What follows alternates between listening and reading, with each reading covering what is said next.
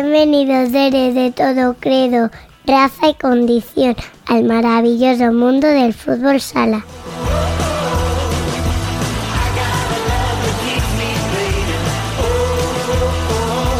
Semana de clásicos. Si en el masculino vivimos el doble enfrentamiento amistoso entre España y Brasil aprovechando la ventana FIFA de selecciones, en el femenino se vio uno de los mejores clásicos de los últimos tiempos entre Futsi y Burela. De todo ello, y de lo que ha dejado dicho parón internacional en el resto del mundo, hablaremos en este programa de retorno a la actividad tras el parón por la Semana Santa.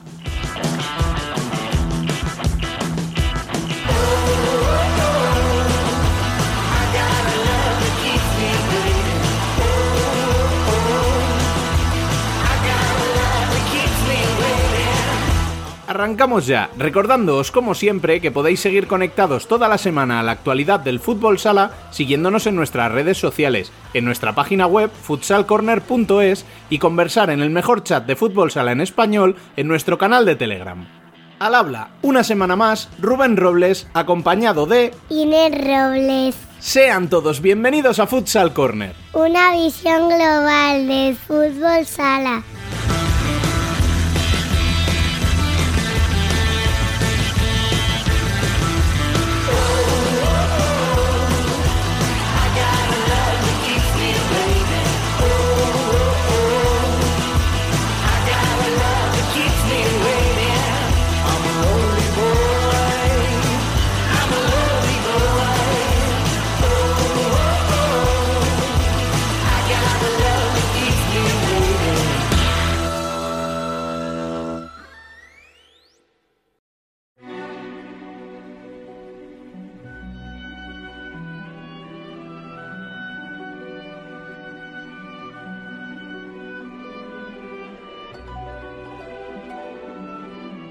Las noticias.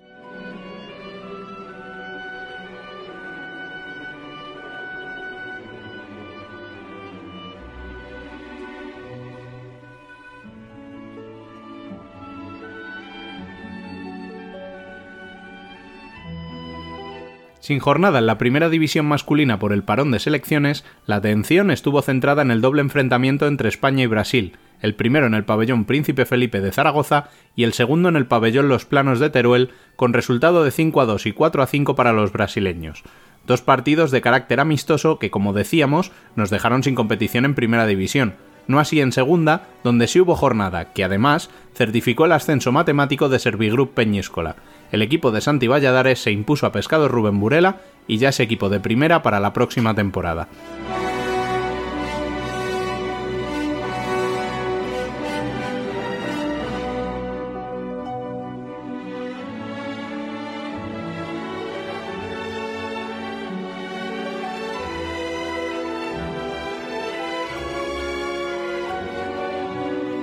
La primera división femenina vivimos una jornada apasionante con un clásico resuelto en Vista Alegre con un 4 a 4 que deja la clasificación como estaba, pero Pollo más cerca del liderato gracias al 0-6 que se llevó de Leganés, y Torreblanca más cerca de la tercera plaza, tras imponerse por 5 a 3 a Amarelle. Quinta sigue una rival Corcón que también goleó por 6 a 1 a Clínica Blasco Vistelche y no ceja en su persecución de los puestos de playoff.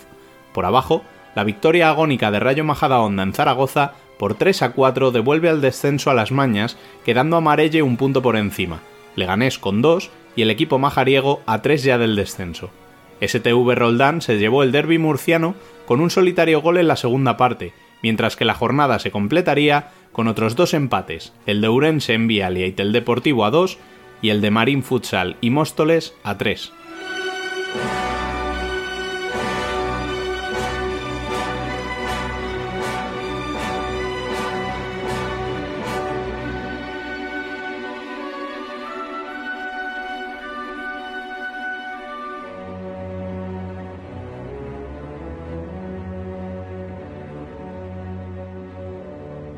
Y esta semana no habrá café en el podcast, pero sí en el canal. Dani López, muy buenas. Muy buenas, señor Robles. Pues sí, eso es. Eh, vengo, pero no a presentarte al invitado como solemos hacer, ¿no? Sino para explicarte el por qué esta semana, como tú decías, vamos directamente a YouTube. Y tiene que ver con un artículo que estás preparando, ¿no? Sí, eso es. Hace una semana la Asociación de Jugadoras denunciaba otro impago de Sala Zaragoza hacia una de sus jugadoras, lo que elevaba, en sus propias palabras, a 25.000 euros el montante total. Hablaban de más de 30 jugadoras denunciando en los últimos cuatro años. Así que bueno, pues me he puesto a investigar porque me parecía lo bastante grave, ¿no? Como para que sepamos la verdad.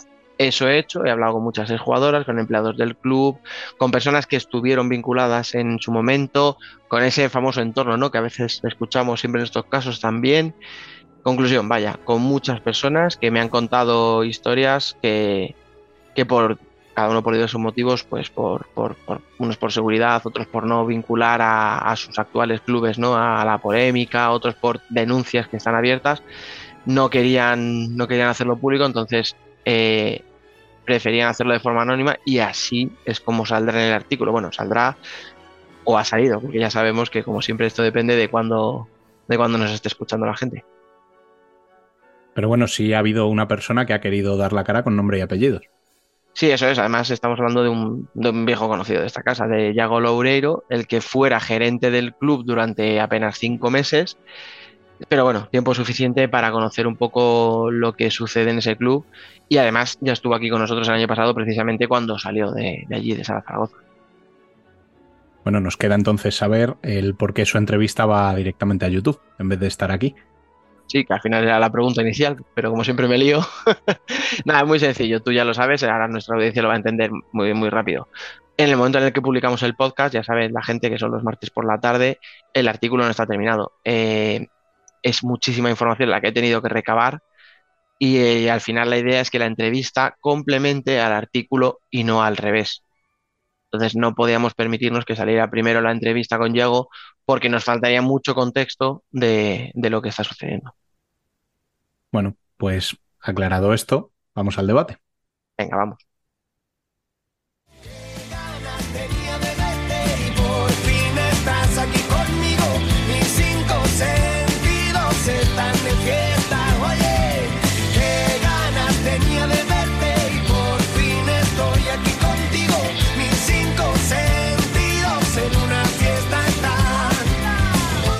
Debate.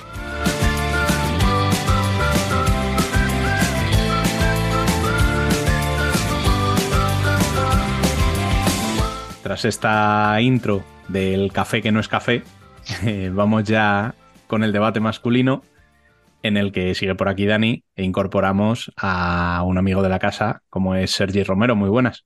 Muy buenas, Rubén. Bueno, eh, debate monográfico de los dos partidos de la selección, porque no hemos tenido nada más en, la primera división eh, masculina, perdón. Eh, entonces, vamos a hablar solamente de esos dos partidos, empezando cronológicamente por el que tuvimos el domingo. Sergi, ¿qué nos puedes contar de ese partido?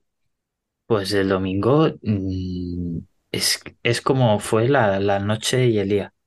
Es como, vamos a, hemos hecho una primera parte no perfecta, sino muy buena, eh, tal, y como la segunda parte, más o menos como, es que eh, igual eh, he visto en el, en el segundo partido, aquí ya hablo por los dos partidos y por hechos anteriores que os acordaréis de los partidos. Es como que esta selección hace una primera parte que dices, joder, competimos a todos, Portugal, Brasil, quien se ponga enfrente, pero llega la segunda parte y qué ha pasado, eh, las marcas no sabemos dónde están, eh, es como que ha pasado en los dos partidos, es que eh, más es una tendencia que he visto en estos dos partidos, pero es que nos ha pasado contra Portugal dos veces, es que nos ha pasado con Argentina, y es como un patrón que se sigue repitiendo. Y yo ya no sé si es por el entrenador, si es por los jugadores, no sé qué. Es algo que no puedo entender. Escucha, si te quieres motivar con el primer partido, te ves la primera parte. Si, te, si, quieres cargarte de argumentos de esto es una mierda y nos vamos a, a hundir, pues te pones la segunda. Con el segundo partido, bueno, tienes 25, 30 minutos en vez de 20. No sé, tío, yo me te queda una duda que es realmente hasta dónde Brasil ha estado con el freno de mano echado. Cuando, cuando ha ido ganando. Claro, pero la primera parte del primer partido, que estamos hablando de ese partido ahora, eh, sí, España juega muy bien, pero ¿por qué luego en la segunda parte ya España no juega bien? O sea, ¿es, ¿es culpa de España que baja el nivel o es Brasil que pega un acelerón cuando empieza la segunda parte, mata el partido, porque además que lo mata rapidísimo, o sea, le da la vuelta en un pispás, y ya luego se dedica a contemporizar. Yo creo Pues que se junta el hambre con las ganas de comer. Pues El sí, hecho, el hecho de la segunda, del patrón que estoy hablando, de que las carajas que lleva España en las segundas partes, con el Brasil diciendo, pues venga, va, vamos, chavales, vamos a jugar un poquito y vamos a ganar. Y ya está. Claro, y es que, y luego en el segundo partido he vuelto a tener la misma sensación, solo que ha durado menos esa superioridad de Brasil, pero ahora hablaremos. Pero es que he vuelto, a- eh, o sea, he tenido los dos días la misma sensación de decir, Sí. "Uf, no sé si es España la que no puede más, o es que Brasil no quiere, o es, ¿sabes? Tengo esa duda. Porque el primer partido, es verdad que la primera parte está bastante competida, es verdad que hay ocasiones por los dos lados, Didac hace bastantes paradas, Roncaglio hace también unas cuantas, tardan en llegar los goles. eh, al final el primero es un despiste. Yo creo que el único que ha tenido en los dos partidos Antonio Pérez. La famosa miradita, ¿no? Que ya hemos visto un montón de veces, ¿no? Que, que, que, claro, o sea, a, a Rocha es un pedazo de pivot y me queda, por cierto, la duda. Bueno, la, la jugada yo creo que todo el mundo la, la ha visto y se ha fijado en ese detalle porque además lo comenta Marc Carmona en la narración y tal, que es que le está defendiendo a Antonio a, a Rocha y en un momento mira hacia la banda que no hay nadie Sí. justo en ese momento Rochas hacia adentro y claro, o sea, le fusila. Pero escucha, cuando digo fusilar, eh, a lo mejor hubo, hubo balazos en la guerra civil que iban más despacio que el, que el tiro de Rochas. O sea, es una No, hostia. no, no, y justamente también ho- hoy ha vuelto, eh, los que hayan visto también en los dos partidos, eh, los que hayan visto también el segundo partido, como que Marc Carmona también la, la ha vuelto a dejar caer. En, creo que ha sido en el gol de, en el de Ferrao. A decir, otra vez eh, le ha vuelto a dejar espacio al que, que tiene que poner más el brazo, tiene que engancharse más al jugador, como que le ha dejado ah, caer otra vez. Por cierto, me gusta Carmona, ya lo hemos dicho muchas veces porque analiza muy bien los partidos, los ve muy bien, pero además no se esconde. O sea, si hace algo mal un jugador, el otro día Antonio dice, oye, ¿qué hace esa mirada, ese despiste tal? Hoy hay un, un gol, eh, no me acuerdo quién es, hoy digo el segundo partido, perdón. Eh, estamos en lo de siempre. Nosotros estamos grabando justo después del segundo, pero la gente a saber cuándo nos está escuchando. Eh, hay otra jugada en la que también Adolfo llega tarde al segundo palo eh, y ahí mete un gol Brasil y lo ha dicho. O sea, me gusta porque, oye, pues yo quiero que me cuentes lo que estás viendo y lo que está pasando. Y hay veces que parece que da miedo, ¿no? Cuando sobre todo juega la selección española, ¿no? A decir, pues se ha fallado un jugador o se ha equivocado. Mira, eso es un punto a favor de Carmona que al final cuenta lo que ve y, oye, nosotros necesitamos que nos diga esas cositas que, se nos escapan a lo mejor a, Sí, no, a mí, a mí dame más Carmonas y menos Linares, eh, lo siento mucho, pero... No pensaba en nadie, ¿eh? en concreto, de verdad. No, no, no, creo yo que, creo yo- que es una cosa del tampoco, es que- comentarista Eh, general. lo, lo digo por las por- justamente los ejemplos que hemos tenido que hemos tenido recientemente. Sí, es es que yo, yo creo que es un mal que, que ya te digo, es el mal del comentarista cuando juega pues la selección o un equipo español en Champions, ¿no? Que, que quieres hablar bien del equipo en cuestión y a veces, joder, das unos, unos rodeos ahí a ciertas cosas y oye, pues no pasa nada. no, no, este no. jugador ha cerrado mal aquí la jugada, el otro no lo ha visto. Es que los errores son parte del juego. Claro. Claro. Y si encima te los hace, o sea, te los provoca un equipazo como Brasil, pues chico, ¿qué le vas a decir? Y, y respecto al tema de Antonio, que decía antes, eh, creo que puede ser el único fallo, sin ser grosero, o sea, no es un fallo grave, pero sí que es, es un fallo de marca, el gol de Rocha del primer partido, que por, o sea, que, que por otro lado es que ha hecho dos partidos brutales. Sobre todo el segundo, ¿eh? Para mí el segundo es muy bueno. O sea, que el mismo día que Ortiz anuncia oficialmente que se retira de la selección, veamos a Antonio jugando con el 2, con esa autoridad, uff, se te escapa ahí una lagrimilla casi, ¿eh? De decir, bueno, se No, me va uno, pero... Dani, Dani, que no, que no, que esta selección no da para más. No, no, no, no, Antonio no será Ortiz, ¿vale? Pero no, esta selección no da más Eh, por escucha, chavales que, que escucha, van con a- muletas. ahora, ahora, Eh, ahora la si ironía no se acaba de entender bien. en la Gracias. radio, No, ¿verdad? Vale. ahora, ahora si quieres vamos a ese, a ese, a ese tema, pero escucha, nadie puede ser Ortiz, o sea, No, Ya no, fuera nunca. coña. No, no, no, no quiero pero- ponerle, no quiero ponerle yo a Antonio la presión de No, tener que no, ser no, Ortiz en un futuro. Hostias, el Pero- mismo día ves a uno que se retira, ves a otro 17, ¿no? 18 años más joven que él, que juega con su dorsal y ves la autoridad con la que lo hace y dices, "Ay, madre mía. Bueno, y ahora, si quieres, comentamos eso. Eh, una cosa cierta. Brasil iba con, con- con unas bestias pardas al partido, o sea, en el pivot te estaban rotando Ferrao, Rocha, y cuando no, bueno, pues vamos a poner un ratito por ahí a Pito, ¿sabes? Que tampoco el chaval. Pero ese claro, o fue- sea, es que luego tienes unas alas, Arthur, Mateus por la izquierda, a Diego por el otro lado, tienes a un tío como Marcenio. Yo, yo quería ir por ahí. Es que el tema es que eh, Brasil, mm, si no me equivoco, a- aquí ya en cosas internacionales eh, seguro que habrá alguien que me corrija y que sepa más que yo, pero Brasil, si no me equivoco, entre Copas Américas y tal, lleva sin ganar nada desde 2018. ¿Me equivoco? 2017, por ahí debe estar la cosa. Sí, la última Copa América se la lleva Argentina, eh, la finalísima ni la, Por ni eso, ni la la, huele ni y la- tal. ni la disputa, o sea que luego los Eh, mundiales lleva dos años cayendo en cuartos, o sea, dos mundiales en cuartos.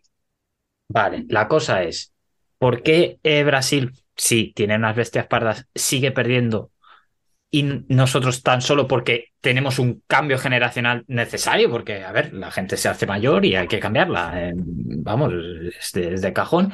Eh, como que nos estamos autoponiendo el, el palo en el pie para caernos y, y no, y no seguir.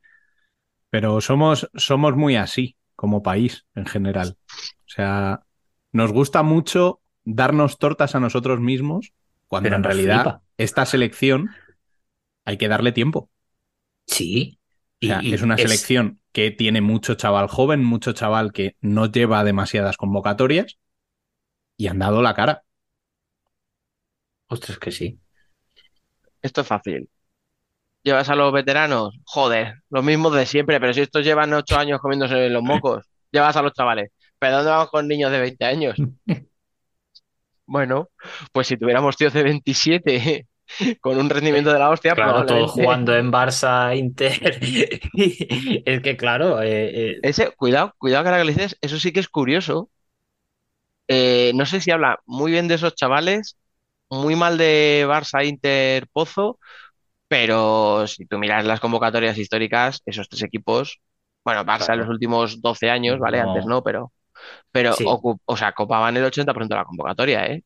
Ahora tienes un tío de Betis, un tío de la UMA, tres de Cartagena, o sea, también habla del nivel de la. Yo creo, vamos, según lo que estamos viendo en Liga, habla del nivel de la Liga, porque eh, hay seis, siete equipos que están fuera, están arriba y hay otro, otra serie B de la, de la liga, pero vamos, yo creo que habla bien de, la, del- de cómo están los equipos y cómo se refuerzan. Por ejemplo, Cartagena, el talento de aquí que está fichando, eh, yo creo que se, se está notando a nivel de, de convocatorias.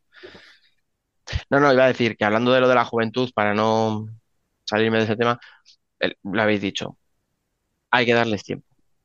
O sea, lo que no podemos pretender es que Raúl Jiménez, con tres convocatorias que lleva con la absoluta, sea el jugador diferencial. Y cuidado, que para mí no ha desentonado lo más mínimo. O sea, eh, No, no, para nada. Es más, es más, por ejemplo, a mí, a mí eh, por ejemplo, me ha, me ha encantado el descaro que le ha puesto en estos dos partidos, Pablo. Mm.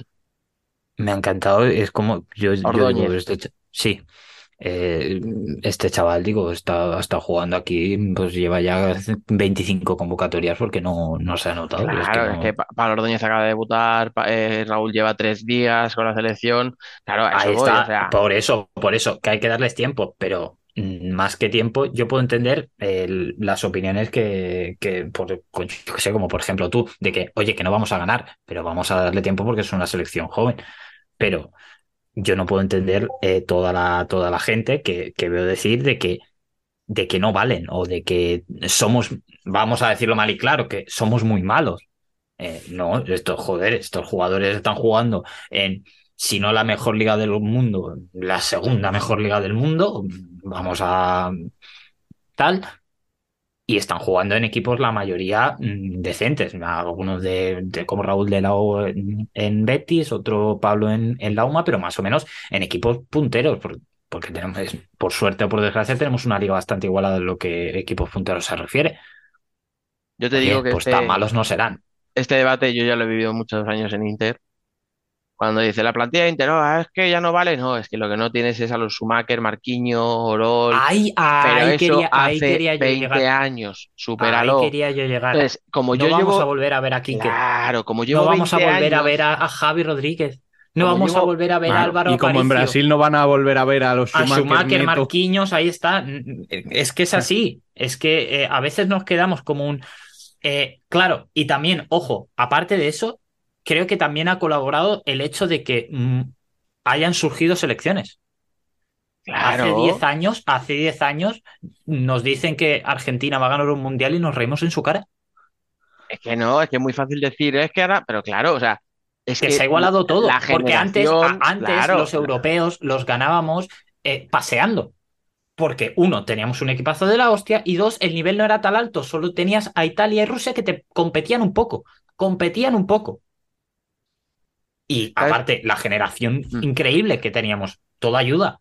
¿sabes Pero claro, ahora a la que no tengas ese equipazo, las vas a pasar putas.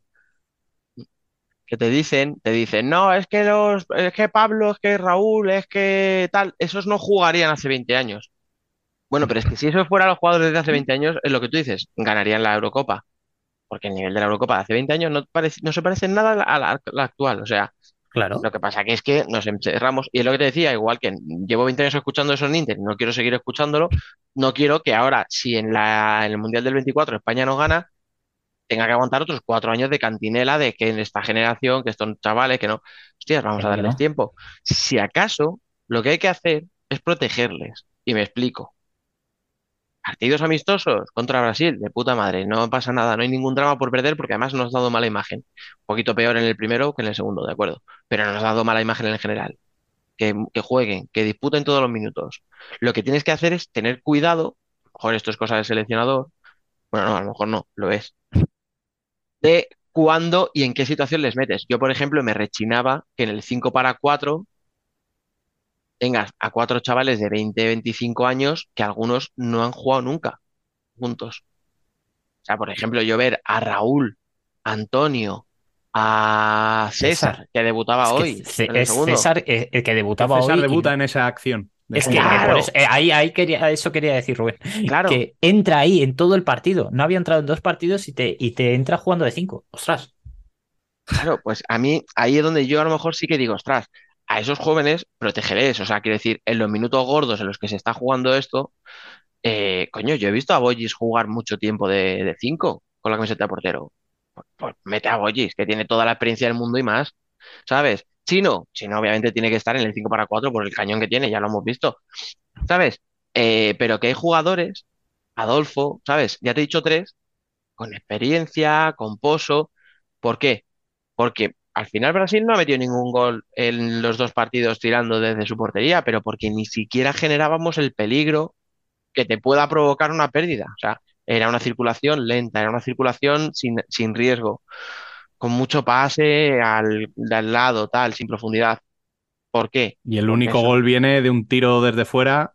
De chino que todavía la está buscando Roncaglio. Que cómo se nota yo que creo no se ha que se comido, que no se ha ¿eh? comido ningún digamos. chinazo nunca porque ha puesto una cara de shock de qué misil tierra-aire ha sido esto. Ah, eh, te lo juro, esa, esa cara era para hacer un, un- un- una captura y ponerla en Twitter porque de verdad era, as- tenía una cara de shock de me he llevado mi primer chinazo y no sé ni dónde está.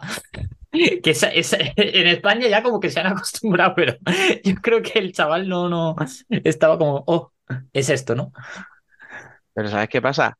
Que esa es otra cosa que, que a lo mejor podemos comentar. Eh, lo de la famosa escuela brasileña, que ni hace la cruz ni hacen el paso de valla.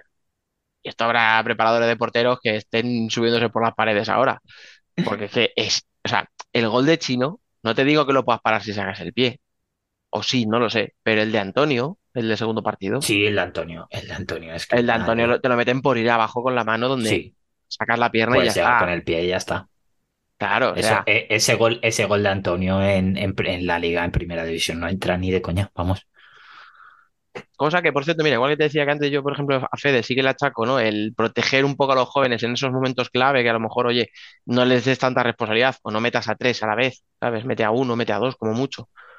Si a César pretendías meterle, por ejemplo, lo que decíais, ¿no? Pues dale unos minutos antes, que coja un poco de ritmo, que se quiten los nervios del debut, tío, que estás debutando con la selección absoluta, hostias, que tienes que estar, vamos, si me dices a mí, ahora está aquí César y me dice, no, pues no estaba nervioso, digo, ole tus, ¿sabes? O sea, porque serás la primera persona en la historia que debuta en la selección y no está nerviosa. Claro, no le pongas de repente ahí en el 5 para 4. Pues igual que en eso, yo creo que sí que había una instrucción de tirar abajo a pegadito al palo. Porque yo he visto mucho, mucho remate ahí abajo donde un portero brasileño lo pasa mal. Quiero pensar que era algo preparado, una. Pues, pues puede ser, puede ser. No, yo creo que esas cosas están tan estudiadas. Por eso, por eso que estas cosas estén tan estudiadas eh, y tal, me ha sorprendido que en las, en la segunda parte, en las segundas partes, en ambas, hubiese tantos goles por, por parte de los dos. Es como que han sido primeras partes como muy de, de aguantarse y en las segundas partes ha sido como, venga, pa, chavales, a meter goles. Es que yo mi sensación, fíjate, es que preparamos muy bien los partidos a priori, pero no somos capaces de adaptarnos a lo que nos pide el partido después. Sí. O sea, quizá por ahí venga la historia que la preparación del principio y la primera parte de esos partidos demuestra pero que, estamos muy bien preparados para esos partidos, pero cuando el entrenador rival tiene tiempo de rectificar cosas, nosotros quizá no somos tan eh, maleables, digamos, para, para poder adaptarnos a esos cambios que nos proponen, ¿no? Claro, porque, por ejemplo, la, eh, mm, la estrategia balón parado es muy buena. Eh, siempre es, justamente en los torneos anteriores hemos comentado de siempre nos salva el, balón parado, el jugadas sueltas, tal. Coño, es algo que se hace anterior y se prepara. Y se hace muy bien. Eh, o el gol de Raúl Gómez hoy es, eh, viene de, una jugada de balón parado de banda. Mm. Es algo que se hace muy bien. Y es algo que se prepara. Pero claro, yo creo que los tiros, pues la verdad, pues pueden, pueden ir por ahí, Rubén. Nunca lo había pensado, pero sí, sí, porque liga con lo, liga con lo que decía yo antes, que las segundas partes es cuando nos venimos abajo, que es un patrón que estoy viendo. Pues no será porque no tenemos jugadores que se puedan adaptar a distintos sistemas. Sí, pero a lo mejor es que el problema no son A dos... Bueno, vale. Claro, yo lo que quería decir es, tenemos a tíos como Sergio González que te puede, se puede adaptar a cualquier sistema. Tienes a un tío como Raúl Gómez que te puede hacer de pivo, de ala o de cierre y además lo hace bastante bien en las tres posiciones. Tiene la alternativa de salir con Didac o tiene la alternativa de jugar con Herrero un poquito más fijo, vamos a decir, en portería. Bueno, pues ya está, o sea, no sé, tiene jugadores, joder, eh, oye, yo Mellado me parece que es un jugón y es otro tío que se puede adaptar al ala y al cierre. Eh, si no, eh, ha adoptado el papel ese, ¿no? De, creador de juego, de, ser el que construye desde atrás cuando a lo mejor estábamos más acostumbrados a verle, ¿no? Más en definición, más haciendo un poco de Diego, ¿no? Para entendernos, ese tío que, sale de, la, banda hacia el centro y la revienta. Jugadores hay para cambiar. Tienes para jugar con Pivo fijo, con, Pablo Ramírez, que para mí ha jugado pocos minutos. Creo que deberíamos haber intentado un poco, porque Brasil tampoco le veo yo que tenga un cierre ahí muy potente, ¿sabes? a lo mejor era un arma que podemos haber aprovechado un poco más, pero bueno. Hay cositas, ¿eh? O sea. Sí, es como, pues, es que nunca, mira, nunca lo había pensado, es, es, algo que ahora me está viniendo a la cabeza del hecho de, digo, claro, ahora, ahora me está cuadrando todo en mi cabeza, digo, claro, es que es, es algo que se viene repitiendo y, joder, es que analizando estos dos partidos es justamente el, mismo patrón. ¿Qué te parece? Vienes aquí y aprendes cosas. Sí, eh, hoy, hoy duermo, hoy voy a dormir, no feliz, pero hoy voy a dormir. Y sobre todo aprendes cosas de quien no pensabas aprenderlas. yo aquí parece que estoy un poco de comparsa, pero de vez en cuando. De vez en cuando, no, no. Rubén, tú cuando hablas, eh, sientas cátedra. Aquí se hablas con, con decisión. La diferencia es que Rubén hablaba poco, entonces lo piensa. Tú y yo vamos soltando. No, nosotros, claro, es que nosotros, nosotros nos parecemos tanto en eso de, lo primero que nos viene a la cabeza, venga, para adelante. Ya está. Sí, que sí es lo que mola al final. Que, por cierto, habéis mencionado a Roncaglio, vamos a hablar de la celebración del larguero, del penalti del, partido. La celebración de un penalti que ni siquiera para ¿vale? Eh, sí, ahí, Y que, y que el partido está ganado ya. O sea, con un me 5-2 refiero. en el último segundo, o sea... eh, a mí me encanta la cara de, De de- Chino. de- por- de Chino, o sea, porque Adolfo tiene una sonrisa, pero sonrisa de te metió una hostia. Sí, sí, sí, básicamente Pero- porque pe- eh, pero la- la de en la jugada anterior, mm, no voy a reproducir el, el Sí. insulto que le dice a Roncaglia, pero es que se le lee perfectamente y es algo mm, que me puede cuadrar perfectamente. Yo, o sea, ¿vale? la reacción de Chino, o sea, o sea, es el GIF este de, de John Travolta en Pulp Fiction, girándose sin entender nada, ¿sabes? La cara de Chino es de, pero ¿y este, Pero este que hombre que que le ha le- que- dado? que- También te digo, yo tengo la teoría eh, que, que me respondieron en, en Twitter y creo que hasta puede tener razón, que viendo el partido como estaba, eh, tiempo a cero, yo creo que, que Chino metió ahí a reventar a, y a ver si lo doy a la boca. Porque, y es que nunca lo sabremos, ¿eh? pero es que es una teoría que, O sea, que lo que celebró no fue que el penalti no entrara. No le llevárselo. dio, ¿no? fue que se esquivó, esquivó. puede llevárselo. Eh, no sé, ¿sabes lo, lo gracioso de esto? Que luego yo veo, tío, a brasileños que seguimos todos en Twitter, ¿vale? Tampoco le voy a dar publicidad. Que dice, eso es lo que yo quiero en mi equipo, gente así, que se implica, que está comprometida, que motiva. Dices, pero, pero, Ostras, pero, pues. señor. Sí, sí, yo lo, lo- lo- de verdad, es una cosa tremenda. Además, ya sabéis que el algoritmo nuevo de Twitter, cuando tú escribes una palabra, ya automáticamente se piensa que todo. Entonces, claro, he buscado algo de Roncaglio y adiós. Buah, venga, ya está, ya lo has cagado, claro. O sea, pero bueno, eh, nada, que siga celebrando penaltis mm, tirados al palo en amistosos, que están decididos. Con lo que Pero- te gusta a ti eso, ¿eh, Dani? Uf, uf, es que, escucha, yo, o sea, yo no, no es que entienda a Adolfo o a Chino, es que si yo fuera uno de ellos, uf, en mi casa, como los presos, tío, en la cárcel, iría tachando días hasta el próximo partido contra Brasil. Uf. No, no, escucha, aquí No, no, no, es que yo. Fuera igual, coña. ¿eh? tú me, o sea, ah, es que así motivas, ¿qué tal? Yo te digo que eso te pica y te da unas ganas al próximo partido de meterle cinco. Encima siendo dos tíos con gol Sí, contra sí. el portero rival, Vamos, es que encima es el portero rival, es que no es un, un ala que va saliendo de vez en cuando, es el portero que va a estar ahí durante todo el partido y a tener la oportunidad durante todo el partido de avasallarte, de a la mínima que pueda lanzarte una y, y tirarla adentro, te lo voy a hacer. vamos. Luego, por cierto, curioso, me ha sorprendido a mí, hablando ya que, que se ha jugado los dos partidos enteros Roncaglio y no ha jugado ni un minuto Leo Gugiel. Sí. Yo, eh, yo esperaba también un cambio, pero, por- ostras, por ejemplo, Leandro Lino ha jugado ¿qué? ¿Cinco minutos en dos partidos? Me acabo de acordar que estaba convocado. Ha jugado nada, cinco minutos estoy tirando larguísimo. Ha, ha entrado, el, el- creo que ha sido en la primera parte y ya está. Nah, si es que ves, ves, volvemos a lo mismo. O sea, se nota que el seleccionador quería probar cosas, quería ver un poco chavales, engranajes, no sé qué, y el que quería ganar a toda costa sí o sí. O sea, eh, ha cogido al que considera que es su mejor portero y le ha puesto los dos partidos y ha metido a los jugadores que cree que, Porque que- claro, ¿cuánto ha jugado Pieto, eh, Pito y Diego? pues eso. Es una pecha. ¿Y por qué no ha jugado más digo- Ferrao? Porque tienes un recambio como. Que no Porque quiero imaginarme lo que podía haber sido volver a Brasil si pierdes alguno de los dos partidos, ¿eh? Mira, pi- pierdes uno y vamos, eh, te Pero por la. Pero es que forma- pierde- pierdes los dos y, Pero por la forma en la que los planteas. Porque tú, el mensaje que estás dando es que esto a ti que- No, no, o sea, te, vale verdad. claro. O sea, aunque hubiera sacado a los teóricos suplentes, la selección no hubiera sido una selección con estos nombres, en Brasil hay que ganar sí o sí. O sea, no Sí, les porque- vale, no les vale el que llegues y digas, no, he ganado un partido.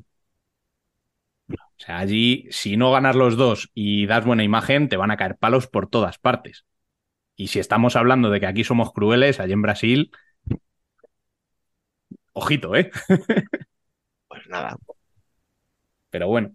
yo no me voy especialmente dolido ¿eh? de estos dos partidos. No, no, no, por eso, No. por eso, por eso yo eh, orientaba el mensaje de, de hoy en mi cabeza de como que no, que, que a mí no lo que siento, no me vendáis que, que somos tan malos, porque no, hay, hay motivos para por lo menos creer que esto puede ir a más.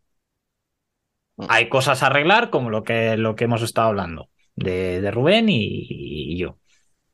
Coño, si sabemos. Ah, el, el problema que teníamos hace, hace, hace un año era que no sabíamos qué está pasando. Que no se gana y se juega mal. Hay motivos para creer. Más o menos se ve lo que se puede estar haciendo mal. Ostras, ya, te- ya tenemos más de lo que teníamos hace un año y medio, ¿no? Mm, Vamos no, a aprovecharlo. Y lo que tenemos medio- ahora también es una generación de jóvenes que han dado la cara contra Brasil. Claro. O sea, que, que hace cuatro días estábamos diciendo, joder, son los de siempre y hemos perdido como siempre. Ahí está. Por eso antes, antes no sabíamos qué estaba pasando y ahora sí. Coño, joder, yo, yo hace un año te lo firmo, ¿eh? Yo hace un año te lo firmo. Pero porque, escucha, porque hace un año estábamos diciendo que la selección no cambiaba, que eran los mismos tíos, que había que renovar. Tú mira, las- tú mira la convocatoria. Es que hay mucho chaval, mucho jugador que no es habitual. Que incluso el propio Sergio González, que, que es de los más veteranos ahora mismo, dejó de contar con él durante un tiempo. O sea, te quiero decir que es que incluso los que no son nuevos, bueno, Javi Mínguez no es un chaval de los 22, 23, pero Javi Mínguez es otro que tampoco había jugado con la selección hasta hace dos No. días. Es que O sea- es, la ter- es la tercera. Es la tercera vez que juega. Y dos han sido, oye, eh, el, el primero y el segundo partido de contra Brasil. Es que, Por eso te digo que, oye, pues se van viendo cositas, pues poco a poco, paciencia. Lo que pasa que lo que también es cierto es que ya no puedes hincharte a experimentos. Queda un año y poco para el Mundial. Tienes que empezar a contar ya con, o sea, yo soy de tener los un equipo, primeros, sí, formado, sí. eso yo soy de los Empezar a primeros que formar dice, el grupo. Ahí Claro, está, que, a- que había a que decir, renovar vale, voy con esto. pero ya no puedes estar cambiando siete tíos por convocatoria. O sea, ya tienes que Ahí tener está. tus 10 fijos.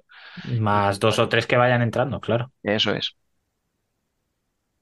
Sí, no, no. y- Es Bueno. así, a lo mejor, yo qué sé, es que por faltar, te pueden faltar muchas cosas, pero por eh, el hecho de que si tú quieres variantes, las tienes. Y justamente te- un equipo así te lo da. Ostras. Mm, No, pero si estamos lo de siempre. Si es que, ¿cuántos cambiarías y a quién? Pues es que No, no, no. Más allá de, más, lo, es que de Sergio Lozano, que es el que de verdad todos eh, tenemos de acuerdo que si, si llega, tiene que ir. Luego el resto será por gusto. Si le preguntas a uno de Jaén, te va a decir que le falta Mitchell. Si le preguntas a uno de Valdepeñas, te va a decir que es Solano. Si le preguntas a uno de Inter, te va a decir Cecilio. Si es que al final. No, no, tra- tranquilo, que a, que a mí si me preguntas, eh, seguro que alguno de industrias no te digo. Pero qué perro eres. Es que, es que, es que hasta atiza a, a- su, a su pobre equipo sin necesidad. Pero tendrás tus vicios, seguro. Y sin tendrás a venir a tus- cuento, ¿eh? O sea, qué gratuito. Mira, es casi muy gratuito. Joder, macho. Este chaval, no hacemos carrera. Venga, va, llevar a David Álvarez. Venga, va, sí, sí, sí. El chaval lo corre Ahora- y hace cosas. Ahora cuando firme por el pozo, no te preocupes que ya le convocan. Ah, Ahí está, claro, será eso. Tendrá que llevar a Uri Santos entonces, yo que sé, o a Verdejo. Llevar a alguien, por favor. Dime que está haciendo mal año verdejo. No, vale, no, joder, no digo para me- nivel de selección. a ya, me jode- pero ya me jodería para un año que no se lesiona. Recemos ahora que está haciendo buen año. ya, pero sí, sí. Caso.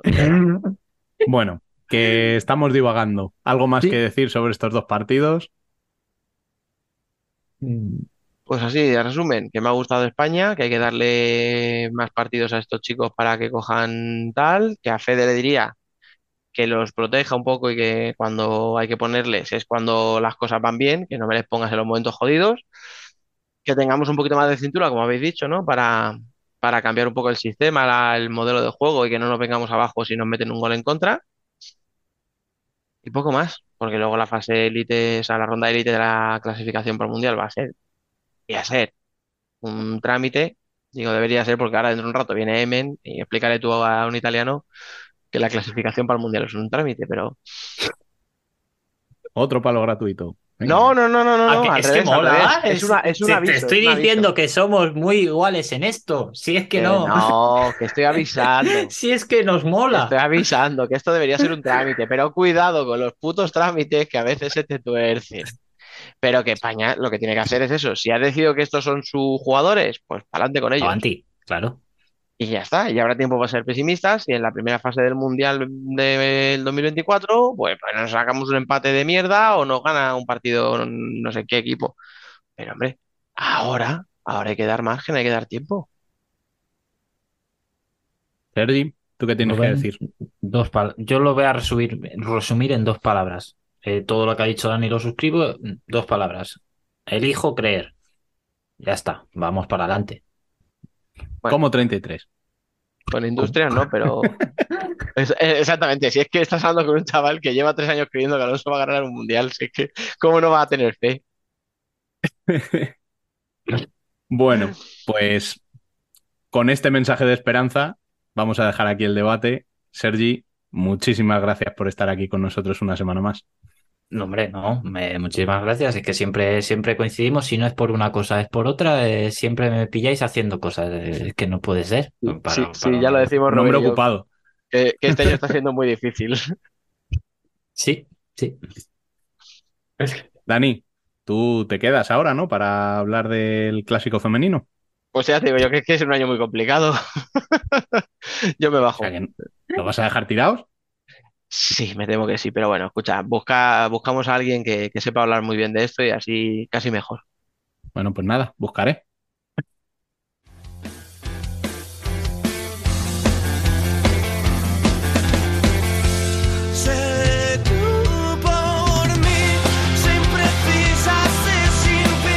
Nosotras también somos futsal.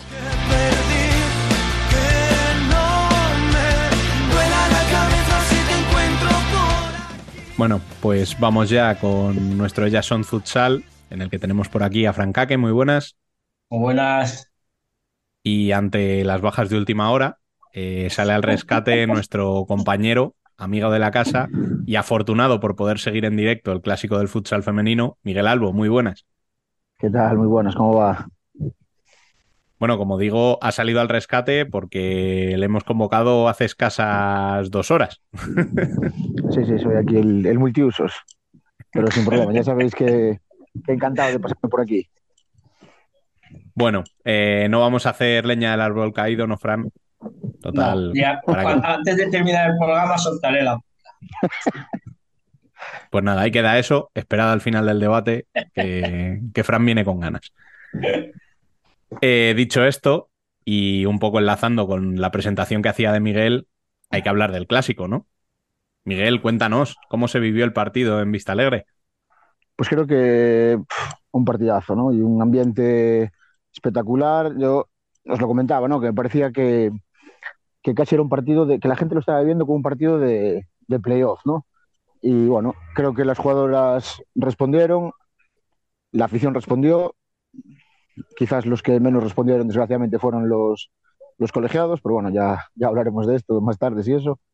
Y sobre todo me quedo con la imagen del final del partido, ¿no? Que es, se acaba el partido, eh, el público aplaude a, a los dos equipos, aunque es cierto que cuando saludó Futsi justo coincidió cuando los eh, colegiados entraban en el vestuario, entonces ahí hubo más pitos, pero no eran hacia Futsi, eran hacia, hacia los árbitros. Y una vez que, que pasa todo eso, saltan muchas, sobre todo niñas a la pista, también niños, se ponen a jugar, pero antes de eso, eh, niñas pidiendo autógrafos a, evidentemente a las de Burela, pero también a María Sanz, a Marta Balbuena, a todas las internacionales de, de Futsi, creo que es una, que a mí por lo menos fue una imagen que me, que me gustó, ¿no? Que me, que me pareció importante, interesante y que, y que habla bien de que, bueno, que aquí se están haciendo bien las cosas este año, por fin hay, están sembrando y ya aparecen niñas en, en la base y eso, que a pesar de la realidad, que fue un partido, pues entre comillas, bueno, pues no sé si no tanto como caliente, pero un partido en el que, bueno, hubo intensidad, hubo, hubo roces, hubo historias, pues al final las niñas, bueno, las niñas también es verdad que son niñas pequeñas, pero que es importante, ¿no? Que también se valore al, al rival y que, y que se pidan estos autógrafos. En lo deportivo, pues creo que lo habéis visto todos, ¿no? Un, un partidazo con alternativas, el Futsi dos veces por delante, perdón, tres veces por delante con dos goles de, de ventaja, Burela que no bajó los, los brazos y bueno, creo que, que un buen partido de cara y un buen precedente de cara a lo que nos viene en dos semanas y en un mes y medio con el playoff. Fran, cuéntanos un poquito cómo lo viviste tú. Pues no, estoy muy de acuerdo con, con lo que ha dicho Miguel. El partido, la verdad, para los espectadores estuvo muy bien. La verdad, muy entretenido. Con Fusi poniéndose delante, Burela no bajó en ningún momento los brazos. Y yo lo único que le achacaría ahí a, a Burela fueron los goles que concedió. O sea, concedió goles que no es, no es normal en, en un equipo como Burela. Y luego también me extrañó el penalti que falló. Ay, ahora no me sale el nombre de esta mujer. Silene. Silene. Sí. No me esperaba que lo tirara así tan, tan flojo y, y- y tal como lo tiró. Pero el partido estuvo muy bien. Y a mí me desentonó el, el dúo arbitral. Mm. Los dos árbitros.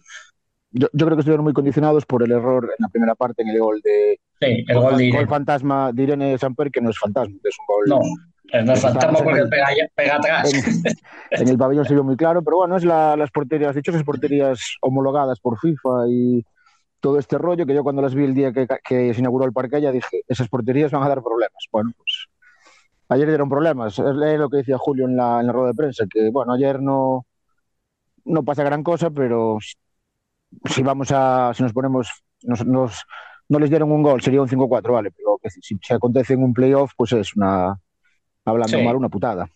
Sí. Y puede pasar, evidentemente. Hmm. A ver, yo de todas formas, con respecto a eso, debo decir que el otro día, no sé si fue en Torrejón o, o en alguno de los partidos de Alcorcón, sí que vi a los árbitros probar si el balón entraba entero ahí. O sea, si pegaban ese palo, si el Sí. balón entraba entero. Sí, creo que era algo que comentaban con, con Julio en el descanso, que no había entrado entera, tal. Claro, Julio decía, pero es que si no hay la barra, entra. Sí, pues ya está. Exacto. Sí. Eh, Pero me refiero, o sea, es que el, el balón, viendo cómo lo probaban los árbitros, entraba entero. De hecho, fue lo que dijeron. Mm. O sea, estaba relativamente cerca de la conversación y Sí, sí. lo que hablaban era, si pega ahí, hay que, hay que dar el gol porque el balón ha entrado entero. O sea, entra Sí, entero el balón. siempre. aquí los que estábamos en diagonal, que es más o menos donde el tiro de cámara de, de la bubucela, ahí sí que ves claro que entra. El árbitro, uno de ellos estaba eh, más o menos a la altura del banquillo, el otro estaba en línea de fondo.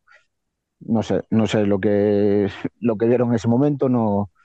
A ver, porque pero- interpretasen, yo creo que pegaba en el palo de. O sea, en el palo, En el normal, no en el de sí. atrás. Sí, puede ser. Yo creo que, Pero bueno, que se cuando- equivocaron en ese sentido. Dicho esto, como- eh, esa es la anécdota, pero el resto del partido también tuvo mucha Sí. polémica y hacia los dos lados, ¿eh? O sea, Sí, sí, sí, hubo sí. muchísimas Claro. quejas por los dos lados. Yo les vi sobrepasados, la verdad. Sobrepasados por el, por el ambiente, por el partido, completamente. No sé, yo eh, sinceramente cuando los dos equipos acaban quejándose del, del duelo Sí. arbitral es porque realmente no se ha hecho un buen trabajo en ese sentido. No, Mm. mala señal. Eh, quedará en la anécdota, pues eso, el gol de Irene, que yo sé de una en casa que estaba bastante cabreada. Mi, Es que imagínate- mi hija mayor, que si- es eh, incondicional de Irene Samper, estaba celebrando ya el gol como si no hubiera un mañana. Y bueno, pues hubo que explicarla que, que no lo habían dado y se enfadó un poquito, pero bueno, es la anécdota del día. Yo es que, yo es que creo que, que los árbitros son conscientes de, de que hay gol, porque imagínate, una jugadora como Irene Samper, que es súper correcta, que nunca protesta, incluso protestó ese gol, y bueno, Sí. ya cuando ves a toda la grada como locos protestando, dices, vaya, aquí algo, algo ha pasado, algo, algo ha habido. Pero Sí. eso, cuando ves a, es cierto que Irene protesta y al momento ya corre hacia atrás en el repliegue, pero cuando ves que una jugadora como tan correcta protesta, dices, "Uf, pues a lo mejor la acabo de liar, ¿no? Dicho eso, eh, hablando de lo deportivo, eh, la verdad es que, como decíais, para el aficionado neutral, sobre todo, fue un partido muy divertido, Mm. eh, porque tuvo alternativas, porque tuvo Mm. errores también, que es raro verlos en estos, en estos Sí. partidos, porque las, es- hay como mucho miedo a cometer ese error, ¿no? Sí, O sea que Sí, es que Burela incluso yo creo que tres goles no, no son regalos, pero son de errores que no son nada habituales, porque la última, el primero es una pérdida de balón de Peque de última, que bueno, puedes interpretar que hay falta, pero ella ni la protesta, o sea que entiende que, yo entiendo que si no protesta Peque es que entiende que no hubo falta.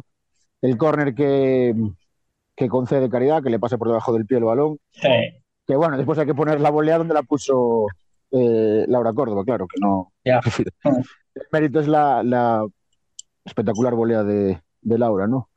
Y después el, la jugada esta de estrategia en el libre indirecto que, Sí, salió, un poco, salió, salió un poco mal y acabó en, en un, en un mano a mano de, de Becha, ¿no? Entonces, bueno, sí que no son errores, digamos, habituales, pero cuando cometes esos errores contra Futsi, pues Lo lo normal es que acabes, acabes pagando. Sí.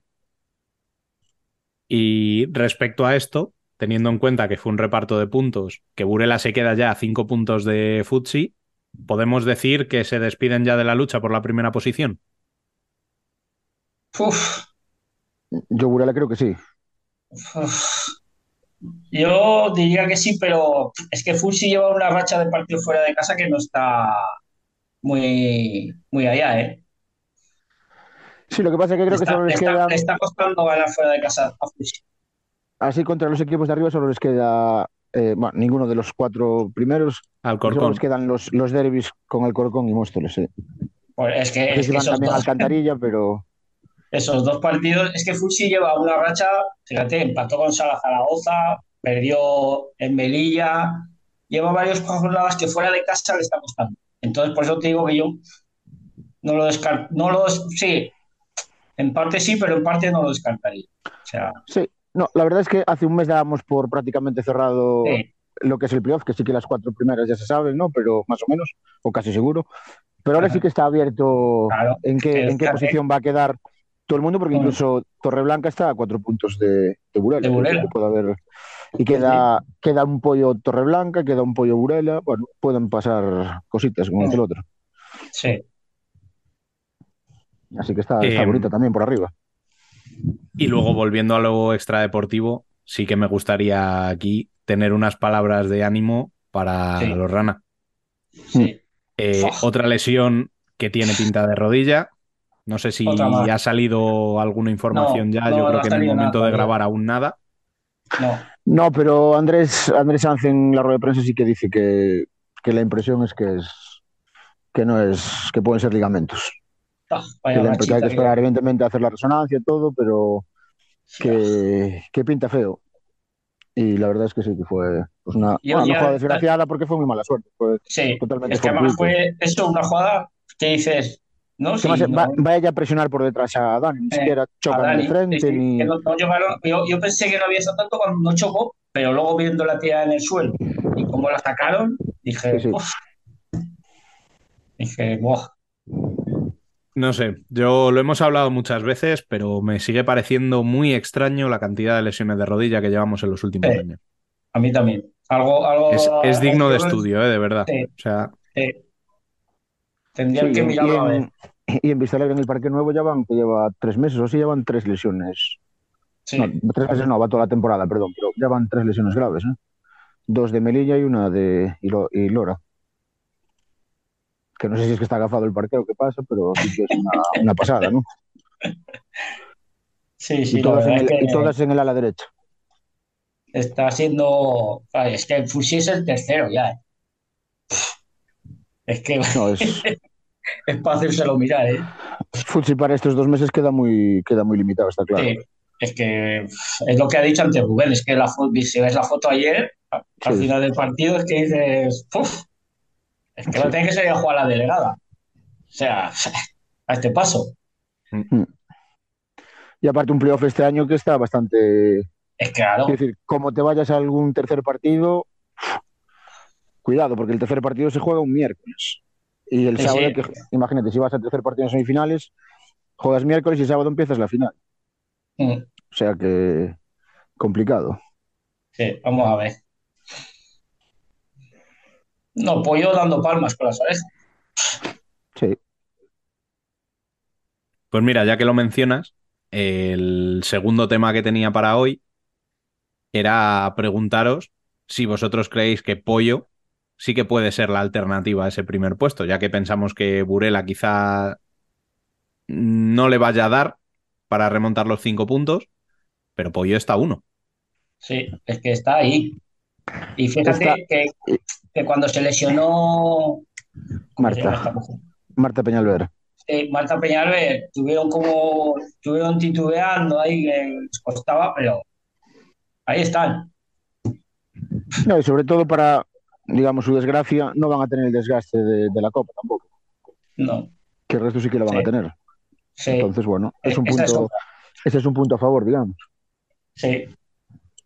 No, y viendo cómo está, cómo está Fusi ahora, que se queda encima sin una menos, y te tienes que meter la copa, que encima te toca el, el curso que le ha tocado, o sea, lo tiene, lo tiene, está ahí, lo tiene a tiro.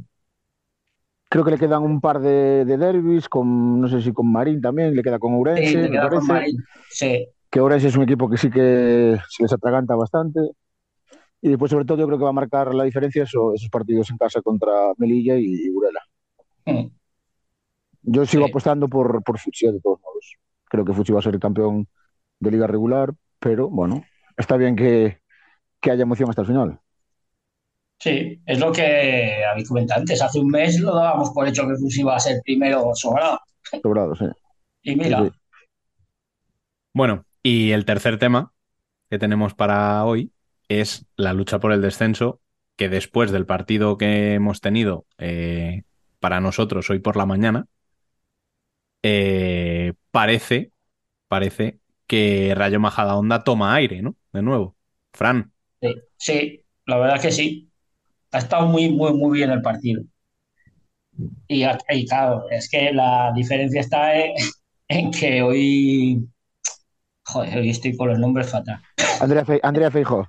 Eso, Andrea. Andrea Feijóo ha estado hoy. uf. O sea, me- me ha Vaya estado. golazo. Sí. Y, y Sala es lo que íbamos hablando todo el año, es que con 6, 7 jugadoras es imposible en primera división competir.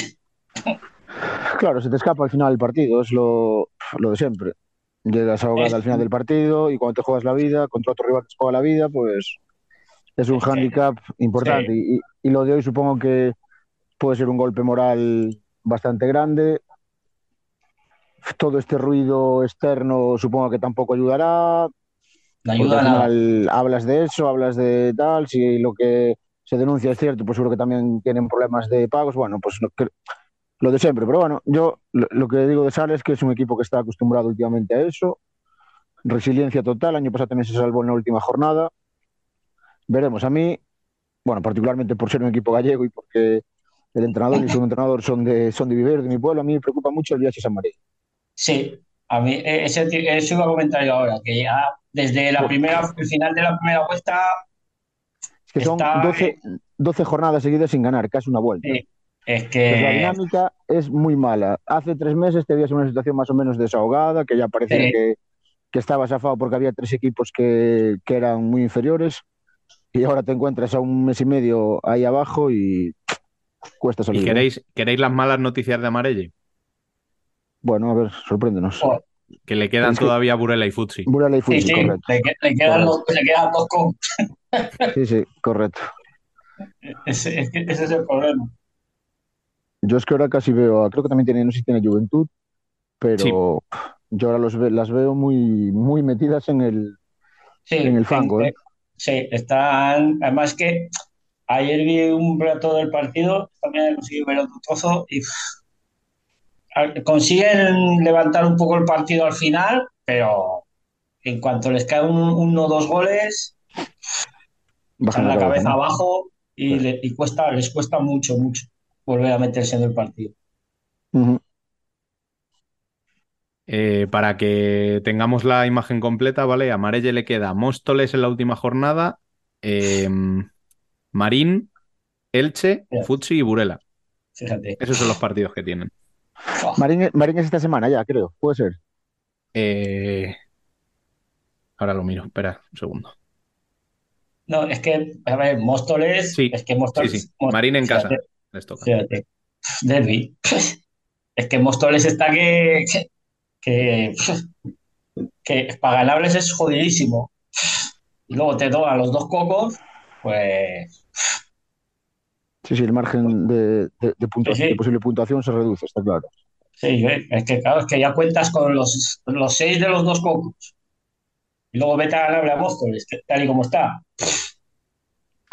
Sí, no, lástima porque es un equipo que, digamos que está subido en el ascensor y no, no consigue estabilizar.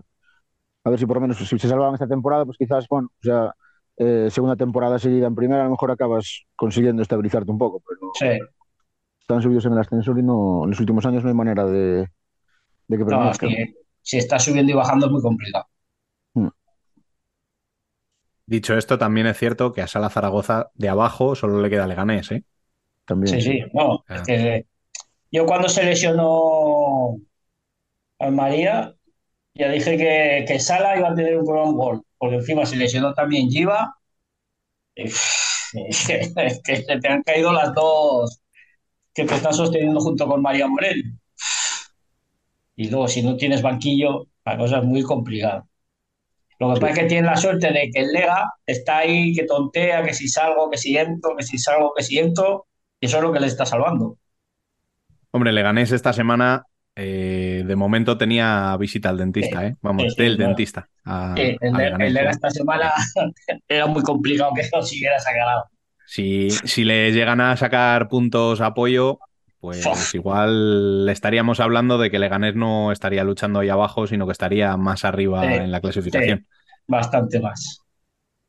O sea, Pero yo creo que hay mucha diferencia entre los dos equipos a, a día de hoy y la diferencia se ve sobre todo, pues eso, la diferencia que hay en la tabla. sí, Yo a las que sí que veo que, que quizá eh, ya pueden dormir tranquilas es a Marín. sí, sí, yo también. O sea, son siete puntos, quedan 15 por jugarse. Muy, mal Muy entendida. difícil, muy Sí. difícil es que, que la No, líen aparte- tanto como para que acaben sufriendo y Claro. más teniendo en cuenta todo lo que tienen por debajo, que hay otros tres, Sí, otros cuatro tienen que, equipos. hacer, tienen que hacer muchos puntos, muchos, Eh, eh, es- muchos es puntos no, pero puntos que no han hecho en toda la temporada, muchos equipos. Eh, eh, a eso iba yo. Es que si no has conseguido sumar la, en la temporada más de dos triunfos seguidos, es imposible que, que ahora los haga. Que es lo que hablamos aquí con el, el- el Deportivo. O sea, es que si no has conseguido en la primera vuelta enlazar dos partidos seguidos ganando, ahora por mucho que mejores o empates, es imposible. Es imposible. Es que el Telde son ya nueve puntos, Fran. Sí, sí, no, son muchos ya. O sea, muchos. O sea, tanto Elche como Telde, yo Nah. creo que ya no. Sí, yo creo que está. está Matemáticamente, aún hay No, opciones, Pero a nivel de sensaciones Sí, sí. Llevan, Nah. llevan descendidas desde hace varios Es que, partidos. es que yo creo que si hubiera ganado aquí la semana pasada al Rayo, aún dices, pues bueno, aún podemos seguir ahí, pero no. Y que hubo hace poco también un, un, un Elche del Deportivo que acabó en empate, ¿no? Me Sí, parece. sí, sí, sí, acabó el empate. Es que ese, O sea, ese, ese empate yo creo que ya, Ya mataba está. a las dos. sí, te condena, sí, sí. Ese empate te condena.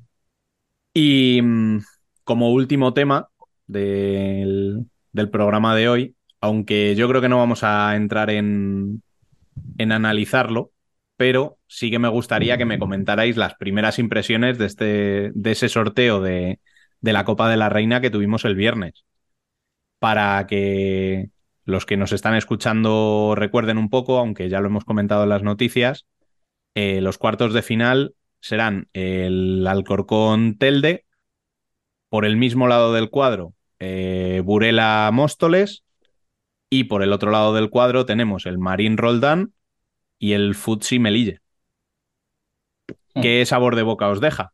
Fran, tú que acertaste el sorteo entero, parece que tenías información privilegiada. Que va, fue levantarme por la mañana y dije, esto va a ser el sorteo. Sabe, sabe, sabe el calor de las bolas, eh, Fran. ¿Cómo iban a estar? Para mí el cruce, el cruce estrella es el Fusi Torreblanca. Ujú. Y más después del último partido que jugaron entre ellas, que ganó Torreblanca. Ese es el cruce estrella. Y el otro, Burela, el de Burela. Por lo que Sí, sobre, antes. so- sobre todo porque Móstoles también aparte Sí, se puede decir como- casi que es, que es local, entre comillas. Sí, y no, y lleva preparando, y lleva preparando esta fase final desde hace dos meses. Están enfocadas en esta fase final desde hace dos meses. Es que, es que además, es que aunque vaya la cosa mal, fíjate que ayer se llegaron a poner 3-1 perdiendo. Y siguen al mismo ritmo, aparece Benete, aparece la otra, aparece la ucraniana, pum, pum, 3-3. ¡Hala! Supongo que, que este sábado que hay un Burela Móstoles en Liga, se guarda, bueno, Móstoles Burela, perdón, Sí, se guardarán todos, todas un el Arsenal. algo, ¿no? Para alguna táctica o algo. No, no mostrarán todo, me imagino.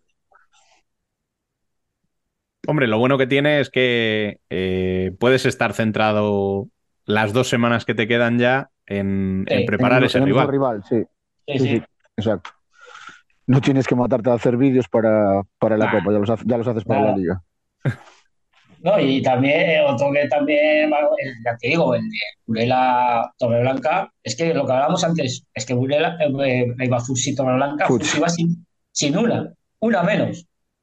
Mm. O sea, y Torreblanca Banquillo tiene, Sí, yo creo que ahí estamos todos de acuerdo en que es el cruce que a priori más apetece, bueno, de ver todos, pero el que más, en el que puede haber más, más salseo, digamos.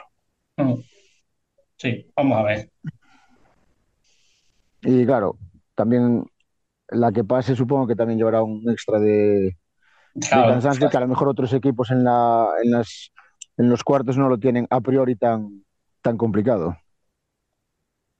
Pero bueno, al final hay que jugar los partidos todos, que esto cómo va. A mí No, lo sí. curioso, lo curioso que me viene de este sorteo es que podrían repetirse las semifinales del año pasado.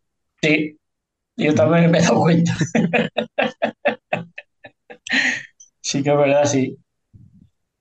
No sé si saltará alguna sorpresa en alguno de los partidos, porque sigo pensando que además los semifinalistas del año pasado son favoritos en cada uno de sus partidos. Mm.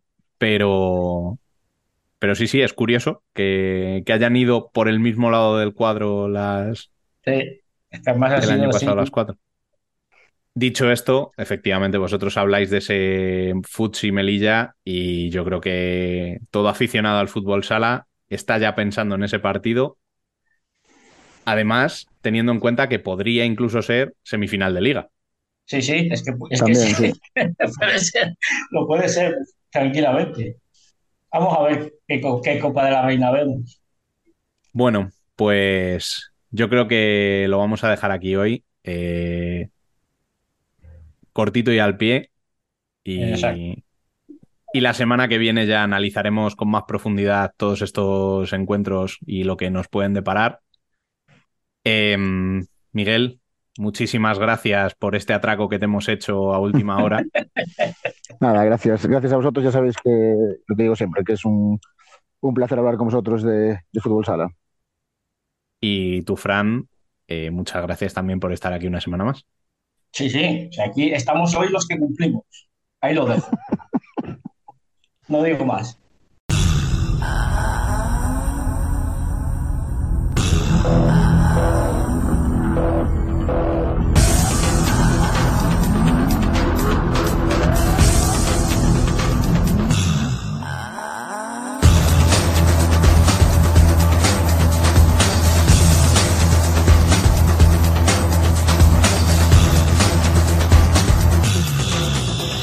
Vuelve el mejor fútbol sala internacional después de dos semanas eh, de parón y lo hace como no puede ser de otra forma de la mano de Worldwide Futsal. Mi nombre es Alejandro Méndez y vuelve también por fin a acompañarme Emen Riso. ¿Qué tal? Hola, muy buenas a todos. Pues eh, como digo, después eh, de dos semanas de parón, la primera porque no había mucha actualidad internacional que comentar y la segunda porque nos tomamos un descanso, no hubo podcast la semana pasada, así que hoy por fin eh, volvemos y volvemos con la mejor actualidad del eh, fútbol sala internacional y lo hacemos yo creo que con la noticia de los eh, últimos días. Ghana tendrá liga de fútbol sala, vuelve el futsal a este país africano después de aquella aventura que tuvo en el fútbol sala a finales del siglo pasado, donde incluso llegó a quedar subcampeón de una Copa de Naciones en eh, África. Eh, perdió la final ante, ante Egipto, pero la noticia es esa, que, que vuelve el fútbol sala, tendrá liga eh, Ghana y parece que se asientan buenas bases para el futuro del fútbol sala africano. Emen, gran noticia que vuelva el fútbol sala Ghana y que pueda servir de ejemplo para el resto de países africanos que todavía no han empezado, no se han introducido en el mundo del fútbol sala, ¿no? Cualquier, eh, nove- cualquier novedad que llegue desde África es la bienvenida porque es un, es un continente donde hay mucha, eh, muchos países donde el futsal todavía está en una, tiene que desarrollarse todavía y Ghana faltaba en el mapa del futsal desde ya muchos años y es bueno que tengan que tengan ahora una liga y, es- y esperemos poder ver su selección eh, en, la- en las próximas ediciones de la, de la Copa de la Copa de África. Eh, no se, no se, no se vio mucho de, de momento, se, vio- se vieron imágenes del, del, del anuncio, se vieron algunas imágenes de, del- de, de las pistas, de los campos, de, de, de de la- de las estructuras que todavía no, no, no están, digamos, eh, no son optimales, digamos, para, para practicar el deporte, pero yo espero que sea un primer paso para un desarrollo que, que seguramente sería, sería, sería el bienvenido para, para, para nuestro deporte. Además, además Ghana es un, es un país que, que a mí siempre me ha gustado mucho, entonces ver, ver- verlos, verles jugar, verles jugar al futsal eh, sería, sería un placer. Gran noticia, como dices, ese problema que tienen ahora mismo con, con las instalaciones, y es que van a jugar sobre césped artificial en campo, digamos, de fútbol 5, con eso, con, con césped. De hecho, las líneas aún no, no están adecuadas a- al fútbol sala, pero me, consta que están trabajando para, para adaptar estos campos de césped artificial a por lo menos las líneas y, y el tamaño del, del 40 por 20 de, de fútbol sala, delimitar bien eh, las áreas, etcétera y, y empezar a crecer así, ya que cuentan con ese hándicap de que en Ghana no tienen eh, instalaciones de fútbol sala específicas, no tienen parque, no tienen eh, pabellones, entonces eh, comenzarán sobre césped eh, artificial, veremos Sí. cómo crecen. Estoy en contacto con, Problema- con el encargado y sé que, que están trabajando para solucionar eso también. Sí, es un problema, digamos, bastante, bastante común, eh, sobre todo por ahí, eh, en muchos países también donde no hay futsal, sobre todo porque no, no hay, no, no tienen, no hay estructuras para, para que lo que se juegue ahí sea definido futsal. Y yo creo que ha sido, han preferido, supongo que han preferido empezar a anunciar la liga y luego trabajar para, para tener estructuras. Yo recuerdo también que en Uganda, que es un país que últimamente, en, en los últimos años están trabajando mucho, empezaron también hace varios años con, la- con la liga y también te- que cuando todavía no tenían mucha, mucha estructura. eh, ahora es un, es el siguiente paso. Lo primero, tener como a nivel estructural, la, tener la liga y tener una federación que, que, que, que apueste en, eh, en el, eh, en el deporte, ya eso sería, sería un paso, paso adelante muy importante. Y luego, luego tienes toda, tienes que, habrá que esperar y que, que, que sean proyectos serios y que se y que duren, porque también tienes esta incógnita que un Sí, en día África siempre, siempre está esa duda, ¿no? De que sea un proyecto que se anuncie y que luego desaparezca. En principio está previsto que la liga arranque el próximo día 22, eh, así que veremos a ver cómo, cómo arranca esa, esa temporada de fútbol sala en Ghana. De momento está apoyada por, por de hecho, está creada por la eh, Federación de Fútbol de Ghana. Se ha creado un comité específico de, fútbol sala. Vamos a ver si, si le funciona y hay suerte y se asienta por fin en un, en un país africano de forma positiva y que, y que haga crecer al resto de, de países vecinos. Eh, vamos con más actualidad, esta sí que es eh, más actualidad que, que lo de Ghana y es que se están jugando en este parón internacional que, que estamos teniendo eh, unos cuantos amistosos y además de, de gran nivel. Hemos visto varios torneos eh, como ese que se está celebrando en, Marruecos a cuatro bandas entre Francia, Croacia, Japón y los anfitriones, los marroquíes, eh, que de momento pues vamos a comentar los resultados que, que ha tenido, porque a la fecha a la que estamos grabando esto todavía no, no ha finalizado, pero sí que ha habido resultados interesantes como ese Francia 4, Croacia 5, Marruecos 3, Japón 2, Francia 3, Japón 0 y el último que se ha celebrado hoy eh, lunes eh, de madrugada, Marruecos 3, eh, Croacia 3, en torneo interesante que está teniendo lugar en Rabat, sobre todo de cara al próximo Mundial de 2024. Ya vemos cómo las selecciones empiezan a elegir rivales de su nivel para, para prepararse para la cita mundialista, ¿no?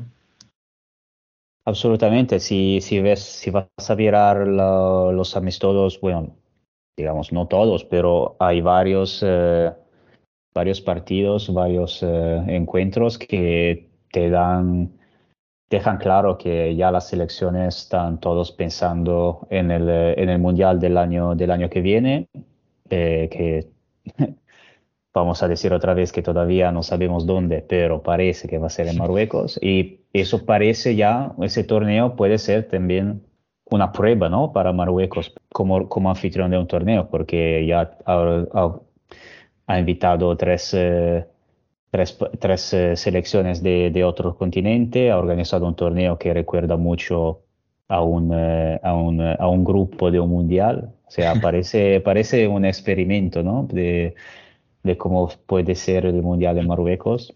Y son, es un, son, eh, son tres invitados de, de, de mucho nivel, porque Japón es fresco campeón de Asia, Francia es la que conocemos todos, eh, que sigue trabajando muchísimo y muy bien y se enfrenta siempre con selecciones de gran nivel y es, y es lo que, es lo que les hace crecer tanto. Y Cro- Croacia que está trabajando para volver a un mundial donde que tras fallar la clasificación a Lituania de manera más, digamos, yo diría clamorosa. eh, y nada, llama la atención eh, Japón, la, la, la, la, la victoria de Francia contra Japón, eh, 3-0. Eh, des- desgraciadamente no vi, no vi los partidos, no puedo decir mucho, pero seguramente es un resultado muy llamativo y yo creo que es otra, otra, otra, eh, otra señal de lo bueno que está haciendo Francia. Yo ya no me canso de repetirme y a ver cómo, a ver cómo seguirá, dónde, dónde se encontrará en la, en la ronda elite, pero, pero ojo, en serio, a esta, a esta selección. Y Croacia también no me parece que, que está haciendo mal, porque Le ganó Francia. Además de ganarle a Francia, también ha empatado contra, contra los eh, anfitriones de Marruecos. Eh, me parece que es, una, que es un muy buen, eh, muy buen resultado. Y sorpre- sorprende sobre todo esa eh, victoria de, de Francia sobre Japón, porque Japón viene de ser campeón eh, asiático, que, que no es eh, cosa nada fácil con, con Irán siempre enfrente. Quedan dos partidos por disputarse este torneo a cuatro, que será Japón contra Croacia y Marruecos contra Francia, así que dos eh, amistosos más con, con bastante eh, atractivo. También hemos tenido otros eh, amistosos, por ejemplo, tu Italia se ha medido a Portugal en dos partidos, 3 a 0 y 1 a 0, ambas victorias para Portugal. También hemos tenido un eh, Irán-Uzbekistán, 5 a 3 para eh, los iraníes y España, que se está midiendo en dos amistosos. Ayer domingo, nosotros, nosotros estamos eh, al lunes, ayer domingo eh, España perdió por 2 a 5 en Zaragoza ante el conjunto eh, brasileño. Y justo ahora ha arrancado ese segundo partido, nos vamos a perder el inicio, ese segundo encuentro en Teruel, si no me equivoco, uno España-Brasil, que de momento está dando que hablar ya no solo en lo deportivo, sino por esa celebración, no sé si la habrás visto de de Roncaglio, que yo no sé si estaba celebrando un amistoso o una clasificación para la final de, un mundial, porque lo celebró efusivamente, no lo siguiente. Bueno, no, no voy a comentar estas cosas, pero a mí tampoco me gustó mucho, pero igual la sentía, la sentía mucho. El- Anécdotas. al final España, España-Brasil es un, es un partidazo siempre. Son los dos, las dos, eh, dos de las grandes potencias mundiales. Eh, hace, ya, ya hace, hasta hace pocos, poco tiempo eran las dos potencias mundiales del futsal. Entonces ahí es, creo que es el partido más prestigioso que puede, que puede tener el futsal en este momento. Luego claramente tenemos a Portugal, a Argentina, que ya se han hecho un hueco en el top del futsal mundial, pero por lo que es eh, también la historia de este deporte, claramente es un, es un derby prácticamente. Y también entiendo que sea muy, digamos, que se sienta la presión de, de este partido. Y, y luego, bueno, eh, lo- lo- como el- la manera de expresarse es, eh, puede gustar o menos. Eh, dos palabras sobre, sobre Portugal e Italia, po- Ujú. ya que me, se trata de, se trata de mi selección. Por fin, una, desde, desde, nuestra, desde nuestro punto de vista, por fin una, un, un amistoso de, de nivel eh, para, para Italia. No, no que el resto fue, fueron contra Gibraltar o San Marino, pero, eh, Pero no era contra Portugal. pero no eran contra Portugal. Yo creo que para crecer se, ha- eh, se hace falta, eh, hacen falta amistosos de este tipo y con- prácticamente es lo que está haciendo Francia. eh, Sí. y amistoso contra, contra equipos mucho más, eh, mucho mejores que tú. Eh, lo hicieron ya con Irán hace un par de años, pero creo que tienen que ser más frecuentes. Eh, Italia con este, con este amistoso pudo ver un, eh, un equipo que no solo es el de momento eh, hasta la fecha. En este, no- es, lo mejor de- es el mejor equipo del mundo el de los últimos eh, tres años, al menos cuatro años pero ha visto también una- desde cerca una selección que trabaja muy, muy bien con los jóvenes. Eh, son eh, dos derrotas eh, no, no, no, no abultadas. Ah, Italia ha jugado bastante bien, pero también se enfrentó a un Portugal que está empezando ya a eh, renovarse. O sea, ya em- está empezando, están empezando a debutar muchos jugadores eh, jóvenes. Eh, vimos a, eh, por ejemplo, a Cucci eh, que, es, eh, que ahora está enfundado, jugador de Benfica, que ya vimos en, el, en la Eurocopa Sub-19 de, de hace de 2021. Vimos a Carlos Monteiro, Carliños, que es uno de los eh, fenómenos de, de Cajinas, que ahora está en Benfica.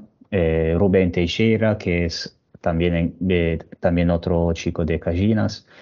Eh, vimos, estamos viendo a caras nuevas y y eso es un, es un modelo a seguir. Eh, yo no estoy, estoy convencido de esto y, y Italia lo- ha, visto cómo, cómo funciona. Y espero que sea un, la primera de, de muchas series de amistosos contra, contra equipos, eh, contra equipos de, de, de, nivel absoluto.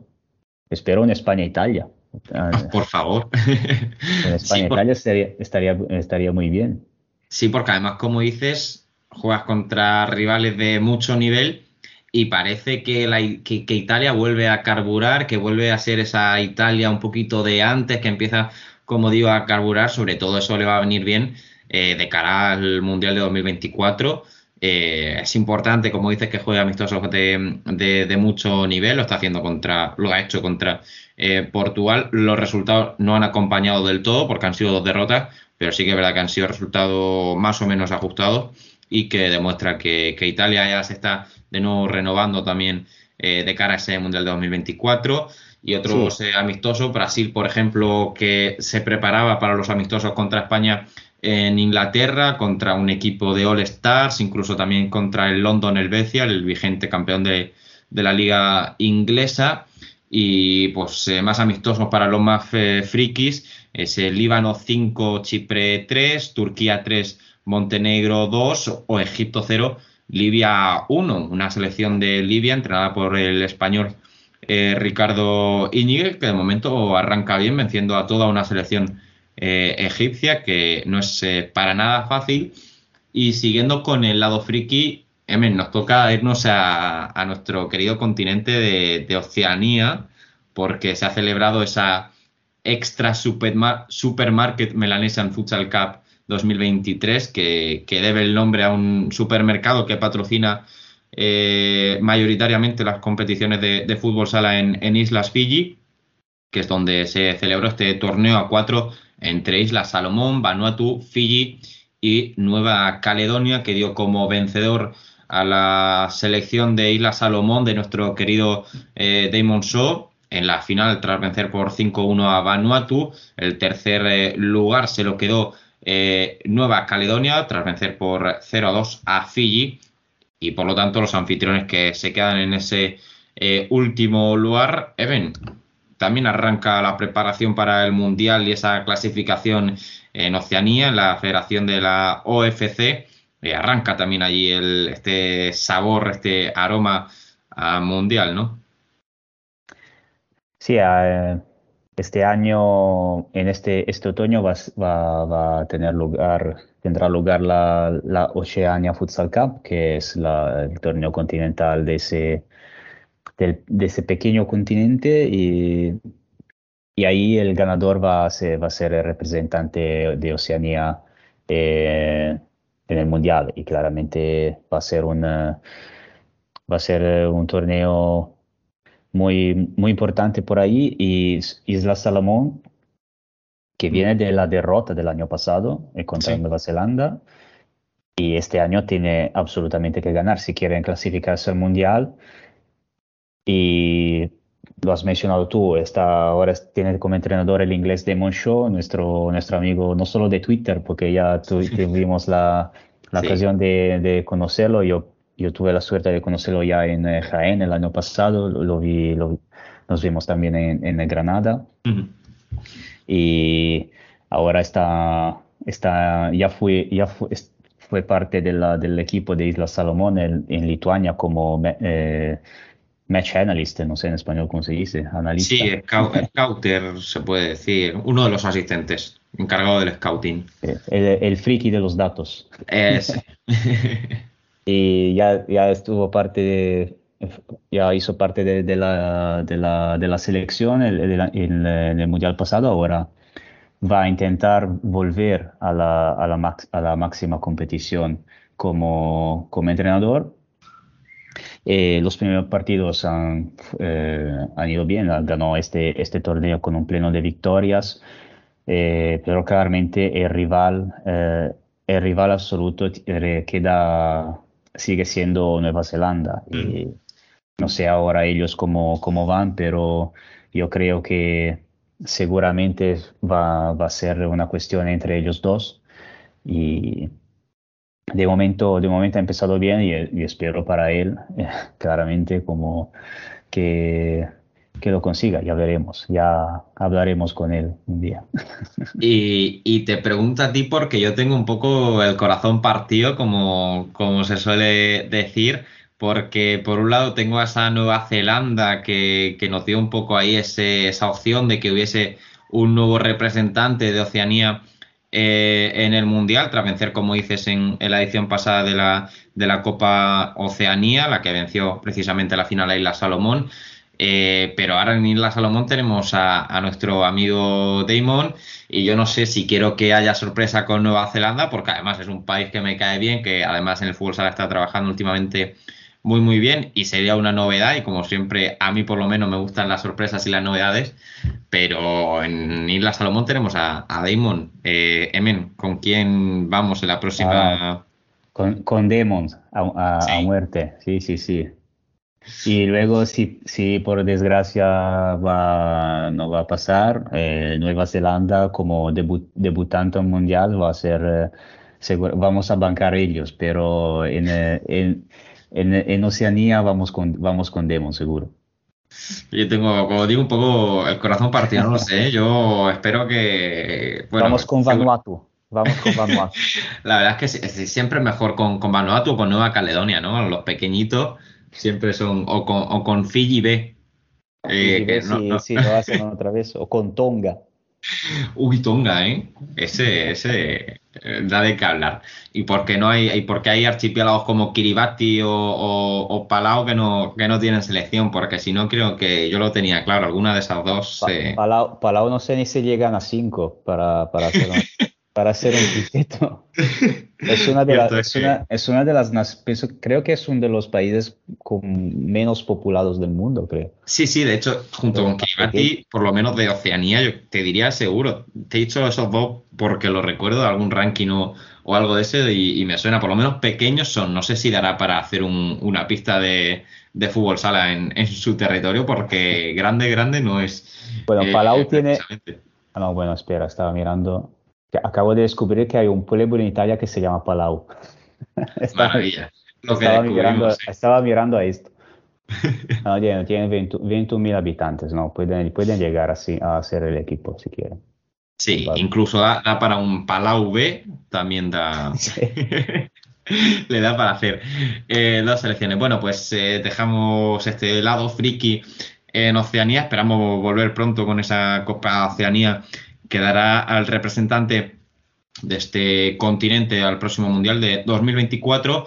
Y vamos ya con, con lo último, esa clasificación al Mundial en eh, Europa, porque se está jugando ese playoff, esa repesca con los eh, mejores segundos. Ya se han disputado los eh, partidos de ida. Eh, Países Bajos 5, Moldavia 2, República Checa 5, Lituania 2, Suecia 2, Alemania 4, Bélgica 2, Hungría 1 y este último partido que he mencionado está ahora mismo jugándose en la prórroga. Hungría 4, Bélgica 3, seguramente finalice en los próximos minutos, así que tendremos al, al equipo eh, clasificado. Emen, eh, yo a priori veo todas las eliminatorias eh, decantadas que he mencionado a favor de Países Bajos, de República Checa y de Alemania. Eh, no sé tú cómo lo ves. Sí, son, son resultados difíciles de, de remontar. eh, sobre todo, sobre todo Suecia, que perdió 4-2 eh, en casa. Eh, tendrá que ir a Alemania, yo supongo que con- en un, en un palacio lleno. Eh, pero bueno, como, como pasó, como pasó en Suecia, puede volver a pasar en Alemania. Pero a priori sí, son, son resultados, eh, son resultados difíciles de remontar. Veremos ya la semana que viene cómo, cómo acabaron. Ahora estaba, estaba, estaba eh, esperando un poquito porque ahora eh, Sí. faltarían 30 segundos para, la- para el Hungría-Bélgica. Y eso supondría, pero el problema es que si, si termina así se van a penaltis. Sí, ahora mismo con el resultado que hay, se irían a, a penaltis porque en la primera eliminatoria, como digo, Bélgica ganó 2-1 con la diferencia de un gol y ahora Hungría está ganando 4-3 también con la diferencia de un, gol, de un gol, por lo tanto la eliminatoria queda empatada y no se tiene en cuenta eh, la diferencia de goles fuera de casa. No, la diferencia no, es decir, los goles anotados fuera de casa no se tienen en cuenta, de hecho por eso se han ido a la prórroga. Ahora mismo tiene que estar seguramente finalizando. Y como dices, si el resultado no cambia, todo apunta. Debería, en teoría, yo estoy en, la- yo estoy en la web de la UEFA y deberían faltar 30 segundos. Sí, la verdad es que ahora se nos queda aquí una, una situación bastante curiosa porque estamos justo, yo creo que debemos esperarnos a que acabe este partido, ya que más que nada por Bueno, igual, igual ha- hacemos el corte y luego decimos, pasamos directamente a cuando termine el partido. Una hora después. Bueno, pues después de este parón en la retransmisión para poder seguir este final de partido entre Hungría y Bélgica, ya hemos vuelto porque tenemos ganador del partido, tenemos clasificado y Bélgica se lleva la eliminatoria tras vencer en penaltis 3 a 4 a la selección eh, húngara que cae eliminada en su casa, esta última eliminatoria que se ha celebrado ahí en, en Hungría y caen derrotados ante la selección belga que como digo en penaltis 3 a 4 se lleva la eliminatoria y consigue ser uno de los repescados en este en esta clasificación al mundial de, de UEFA. Emen, vaya final de partido con tanda de penalti incluida incluso un doble penalti de Hungría fallado en los últimos 30 segundos de, de la prórroga que ha dado lugar a, a esa tanda de, de penalti vaya partido Muy, muy emocionante con Bélgica que casi marca el eh, gol de la victoria a tres segundos del final. sí Y luego, bueno, eh, digamos que algunos de esos penaltis no, no, no son para mostrar a los niños, No. para, para enseñarles cómo tirarlos, pero, pero bueno, ya por lo menos podemos, podemos hablar de un, de, de un clasificado a la ronda líder, que es Bélgica, y del resto ya hablaremos la semana que viene, ya que por problemas de sí contemporaneidad no podemos decir nada. no podemos quedarnos aquí tres días para ver todos los partidos. Sí, ya no podemos volver a parar el, el programa. Pues bueno, ya tenemos a ese primer eh, clasificado, Bélgica, como decimos, eh, Hungría que falló un doble penalti a falta de 30 segundos del final de la prórroga, luego Bélgica que tuvo su ocasión también en un córner a falta de 3 segundos y finalmente la tanda de penaltis que cae del lado belga, que como digo, es repescado y seguirá en la clasificación al Mundial eh, de la UEFA, el Mundial de 2024. Así que con esto nos despedimos, volveremos la semana que viene para repasar toda, eh, toda esa eliminatoria, también ese resto del, del playoff ya por fin eh, terminado, que como dice Ben, nos coincide justo aquí a, a mitad de- del podcast, todavía quedan varios partidos, este miércoles se celebrará el último, así que el próximo, eh, la- el próximo podcast ya lo podremos repasar todo. Muchísimas gracias, Emen. Gracias a ti, Alex. Eh, Vete, vete a ver España. Bye, bye, Sí, bye. me, me voy corriendo, que, que me estoy perdiendo ese inicio de- del España-Brasil por un Hungría-Bélgica, ¿eh? Todo sea friquismo por, por delante. Muchísimas gracias también a todos los que nos eh, habéis acompañado. Como digo, volvemos la semana que viene con más Fútbol Sala Internacional. Chao.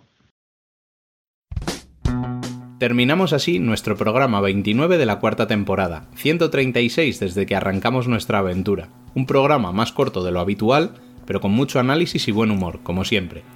Volveremos la semana que viene con mucha más intensidad, con las competiciones domésticas apurando las últimas jornadas y en las horas previas de la fase final de la Copa de la Reina. No os lo perdáis porque será apasionante como siempre. Recordad que podéis seguirnos en nuestras redes sociales para estar al tanto de cuanto sucede en el mundo del fútbol sala, visitar nuestro canal de YouTube y nuestra página web y conversar en el chat de Telegram donde os aseguramos que no os aburriréis. Volveremos como siempre el martes que viene. Hasta entonces, ser felices.